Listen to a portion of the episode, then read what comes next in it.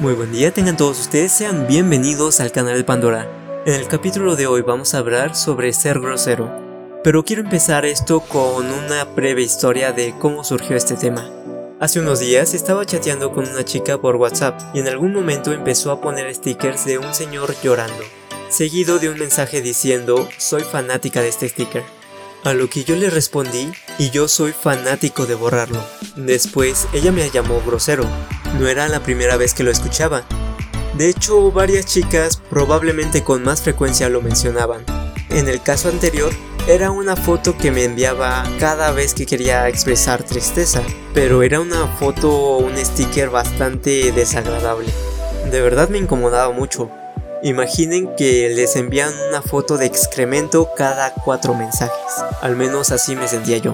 Claro que podría haber borrado la foto cada que me la enviaba y ya, pero sentí la necesidad de decirle que la odiaba, como para mandarle capturas donde salía mensaje eliminado. Pero más que ser grosero, dejarle en claro que odiaba esa imagen, con la esperanza de que no me la volviera a enviar. Y por cierto, eso ha funcionado hasta la fecha. Pero esa duda existencial se mantenía, así que estuve investigando realmente lo que significaba ser grosero. Y como cualquier tema, se puede complicar tanto como queramos. Así que me pareció importante separar el tema en conductas y en lenguaje o palabras. Empezaremos por las conductas. La palabra grosero etimológicamente grossus, que significa gruesos, y ero, que significa carácter, se combinan en algo así como de grueso carácter. Y yendo a una definición concreta, la noción de grosero se puede utilizar para referirse a alguien que no tiene educación y que actúa de forma incivilizada, aquel que carece de delicadeza y no respeta las normas de convivencia, normas que claro cambian dependiendo de la sociedad y cultura actuales. Recientemente hubo un video viral donde una señora exigía sentarse en los lugares de enfrente en una vagoneta o combi, un pequeño transporte público para los que no conozcan. Esta señora no tenía ninguna discapacidad, tampoco estaba embarazada, pero sobre todo en el mismo video muestran que había como 5 o 6 asientos atrás, asientos libres.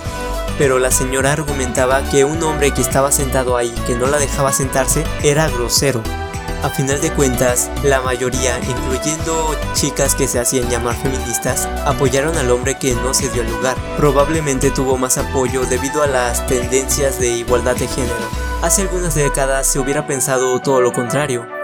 Algo como a aquel hombre no le costaba nada moverse, pobre señora, lo pidió por favor, etcétera, etcétera, etcétera. Pero quiero resaltar aquí que la señora lo consideraba como una persona grosera. Independientemente si estaba bien o mal, la actitud de aquel hombre la ofendió y me hizo darme cuenta de que muchas veces usamos mal la palabra grosero, no conocemos su significado.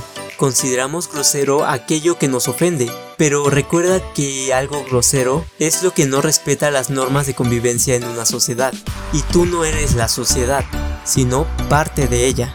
Si bien te ofende que alguien no te dé un asiento en específico, no es grosero necesariamente, en especial cuando solo es un capricho que no quieren cumplirte, o cuando los argumentos que te contradigan tengan buenas bases, buenos razonamientos, que no sean solo insultos, y cuando no hay ningún tipo de agresión ante ti, más que a lo mejor un poco de burla.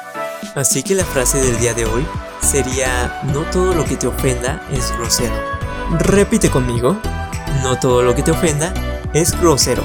Pero aquí llega otra pregunta importante. Si a mí me ofendió yo miembro de una sociedad, ¿por qué no habría de ofenderle a los demás miembros de la sociedad? Aunque dije que varias personas apoyaron al hombre en cuestión, otras tantas apoyaron a la señora, ya que creo que siempre podemos encontrar una opinión que nos apoye, en especial con el uso de las redes sociales. Seguramente has escuchado de la generación Copito de Nieve, donde no hay nada más satisfactorio que tener la razón, gente que piensa como nosotros. Cosa que si sigue las cosas correctas puede suceder un hecho viral, de ahí una marcha e incluso una regulación legislativa.